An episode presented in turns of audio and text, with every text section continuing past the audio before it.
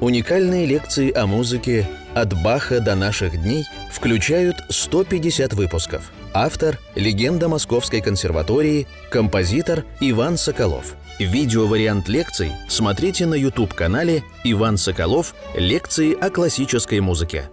Итак, дорогие друзья, мы потихонечку продолжаем наш большой цикл Иван Соколов о музыке, композитор Иван Соколов о музыке, если хотите. Две лекции были посвящены Клоду Дебюсси, а предыдущая лекция, 82-я, почему-то свернула с лунного света на палиндромы. Вот. Так получилось. Но, может быть, даже это и неплохо. А почему? Я вот сейчас начинаю думать, почему она свернула. Дело в том, что э, фигура Дебюсси как бы немножечко палиндромична. Дебюсси – это композитор, который стоит на середине между двумя огромными эпохами музыки. Между эпохой как бы старинной музыки, как бы э, романтизма, как бы вот, так сказать, 19 музыки 19 века и эпохой как бы современной музыки 20-21 века. Вот что-то произошло именно в середине творческого пути Дебюсси, именно в его душе он прикоснулся к, этому, к некому вот этому центру, к этому какому-то, к центру развития музыки.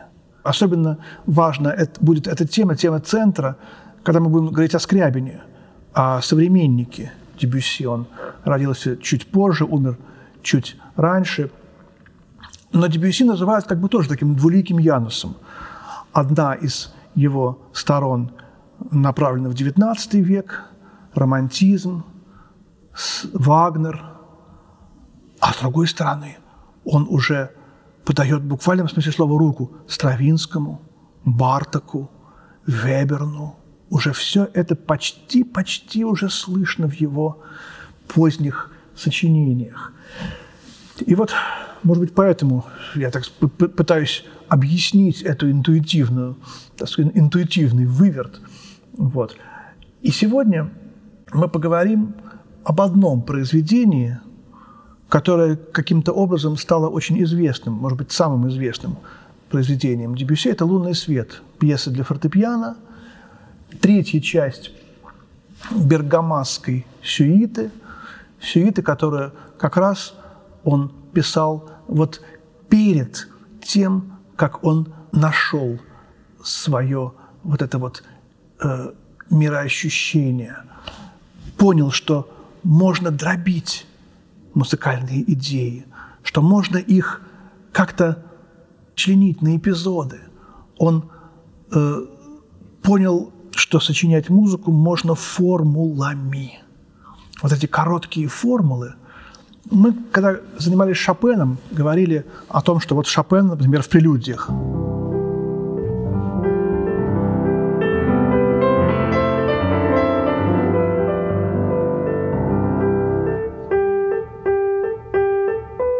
это два звука – это фактически формула.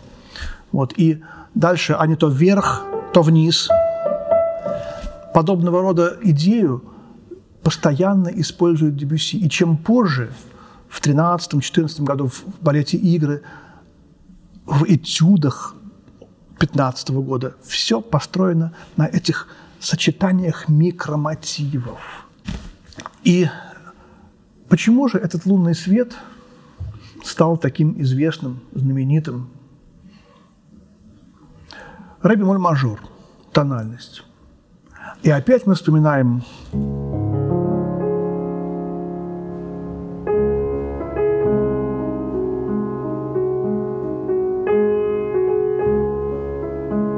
первую часть лунной сонаты, лунной сонаты. И вспоминаем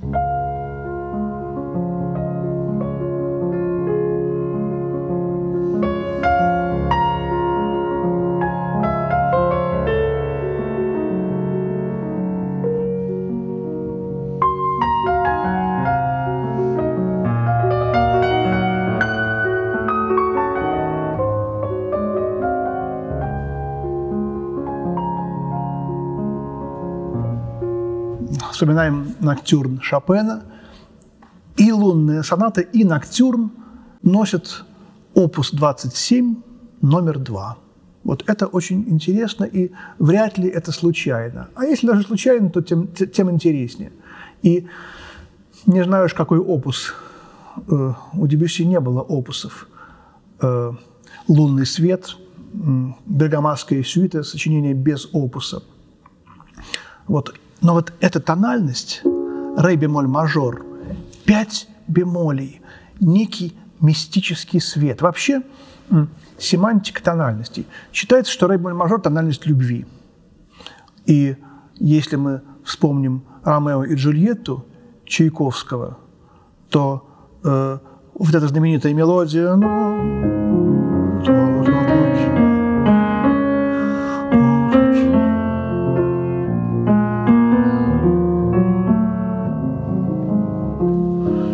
одна из лучших мелодий в истории музыки, это ре мажор, а главная партия в си миноре. Но интересно, что тональности посоветовал для этих тем избрать Чайковскому никто иной, как Милий Алексеевич Балакирев. Он сказал, вот вы напишите главную партию в си миноре, вот, а побочную, чтобы была в ре мажоре. Потому что си минор – тональность трагическая, тональность смерти, а ре мажор – тональность любви. А главные две темы романтизма – это любовь и смерть. Вот. И я думаю, что это от Листа у него шло, семинорная соната Листа. У Листа, видимо, от Шопена, а у Шопена все-таки, видимо, от лунной сонаты. И здесь вот эта вот традиция «Луна» значит ре бемоль мажор. Почему? Как? Пьеса эта, конечно, обросла какими-то такими ассоциациями, много очень обработок, эстрадных обработок. Но вот хочется вернуться вот к этой чистоте. И я э, вспоминаю, как эту пьесу играл Рихтер. Впервые я услышал ее в Большом зале консерватории э, в исполнении Святослава Теофиловича Рихтера. Это была середина 70-х годов, мне было около 15 лет. И на концерты Рихтера всегда было так трудно достать билет, что я даже и не пытался – но вот именно в это время он стал играть настолько часто в Большом зале консерватории, два-три раза в месяц буквально были такие периоды, когда он в сезон раз по 10 выступал. И уже как бы вот можно было исхитриться, и там как-то немножко вот... Э, у нас была такая Галина Семеновна, мы ей давали там какую-то денежку в ручку. Она говорила, вот она была гардеробщицей, пойди вот к такой-то там билетерше, там справа или слева. Когда так мы тихонечко проходили, и на ступенечках можно было сесть, ну, студенты, откуда нам записываться в очередях.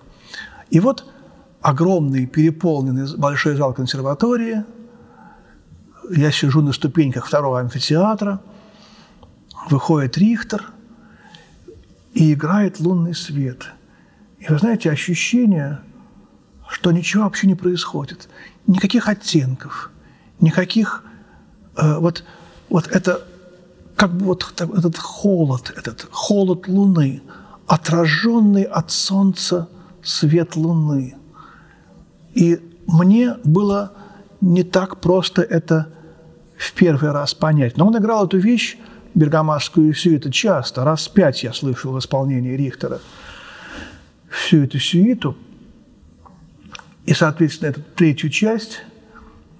И вдруг я как-то вот, знаете, понял одну вещь, что когда, что когда мы смотрим на Луну, то Луна все-таки движется. И движется она довольно быстро.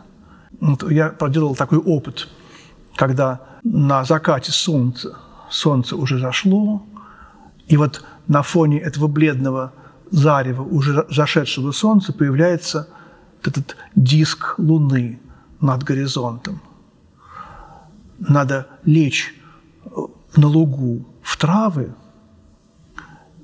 и сквозь травы посмотреть на этот диск Луны. Если мы выберем какую-нибудь одну травинку и будем смотреть на эту травинку, то мы заметим, как относительно этой травинки этот диск Луны медленно-медленно сдвигается. И мы видим вот это движение космических светил. И вот мы увидим, видим, как, как движется Луна. Она движется быстрее, чем Солнце для наших глаз. Конечно же, движение звезды мы не можем увидеть. Вот, но вот это ощущение и вот этот гипнотизм какой-то, вот этого э, лунного света. И вот когда я проделал такой опыт, как какой-то, каким-то летним вечером, я вдруг вспомнил, как Рихтер играет этот лунный свет. И как раз на следующем исполнении проверил это ощущение. Вот эти терции,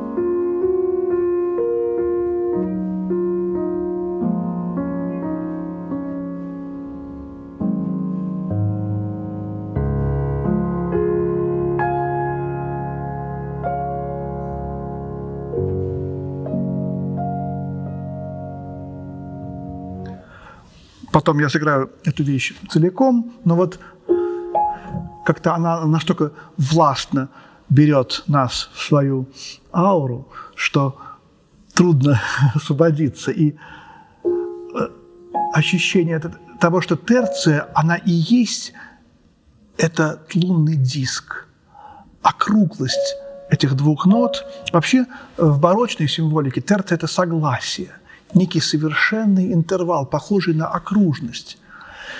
И потом уже после барокко в романтизме очень любил терцию Брамс. Мы об этом говорили в лекциях о Брамсе. Он взял идею терции, наверное, во многом у Хаммер-клавира, у 29-й сонаты Бетховена, которая вся посвящена идее терции. Опять же, такая немножко цепочка не от лунной сонаты к Шопену и к Дебюсси, а от хаммер-клавира к интермеццо Брамсу, например, 119 номер, номер один.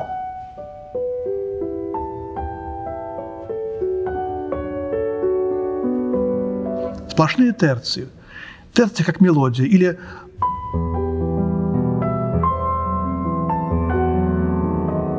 тоже терция, начало четвертой симфонии – идея терции, вот опять цепочка от Брамса к Дебюсси идет. Брамс еще был жив, когда писался «Лунный свет». Вот, и, безусловно, вот это вот ощущение, которое уже почти есть у Брамса, вот эта завороженность этой терции, она, завороженность это здесь, у Дебюсси, безусловно, еще больше слышна, и еще больше Дебюсси как бы ценит ее. Вторая тема лунного света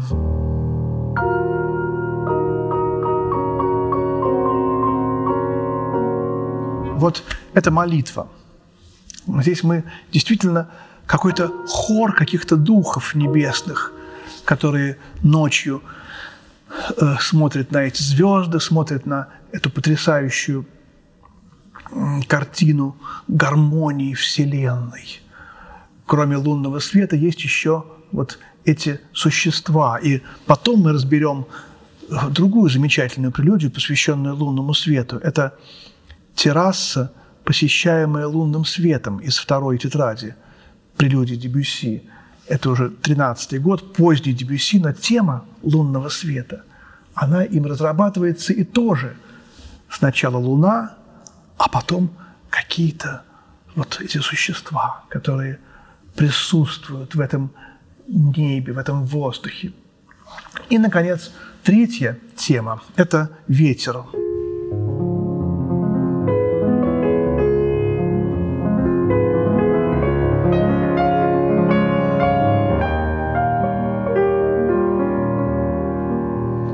И потом, когда тема ветра достигает своей кульминации, э, музыка как бы воспаряет в самую высоту.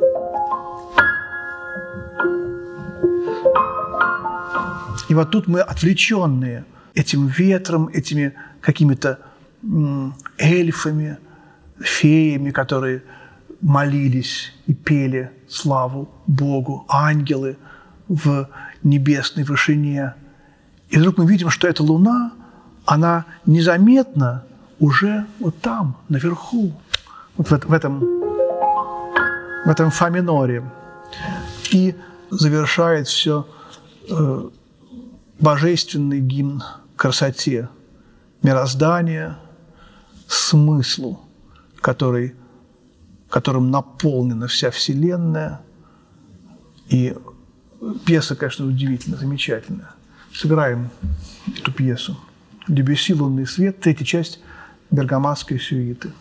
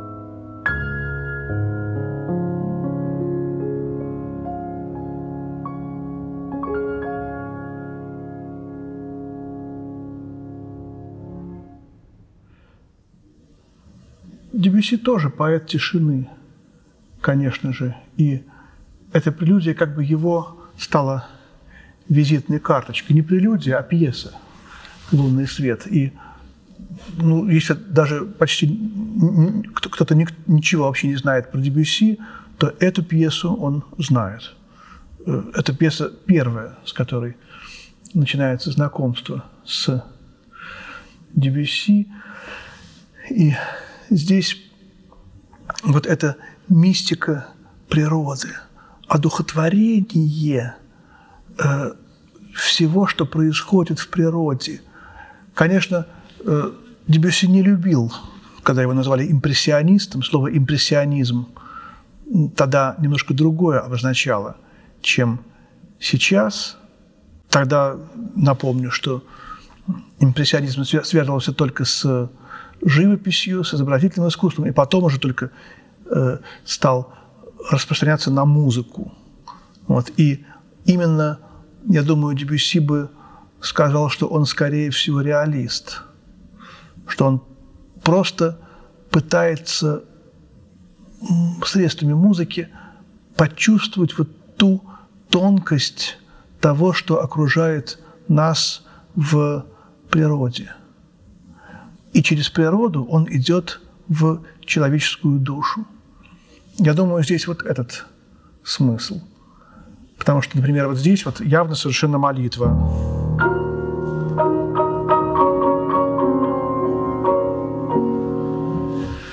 Безусловно, совершенно. И я думаю, на этом мы завершим разбор этого особенного сочинения. И в следующей, 84-й лекции, продолжим наше путешествие по прелюдиям Дебюсси. Спасибо, друзья. До свидания.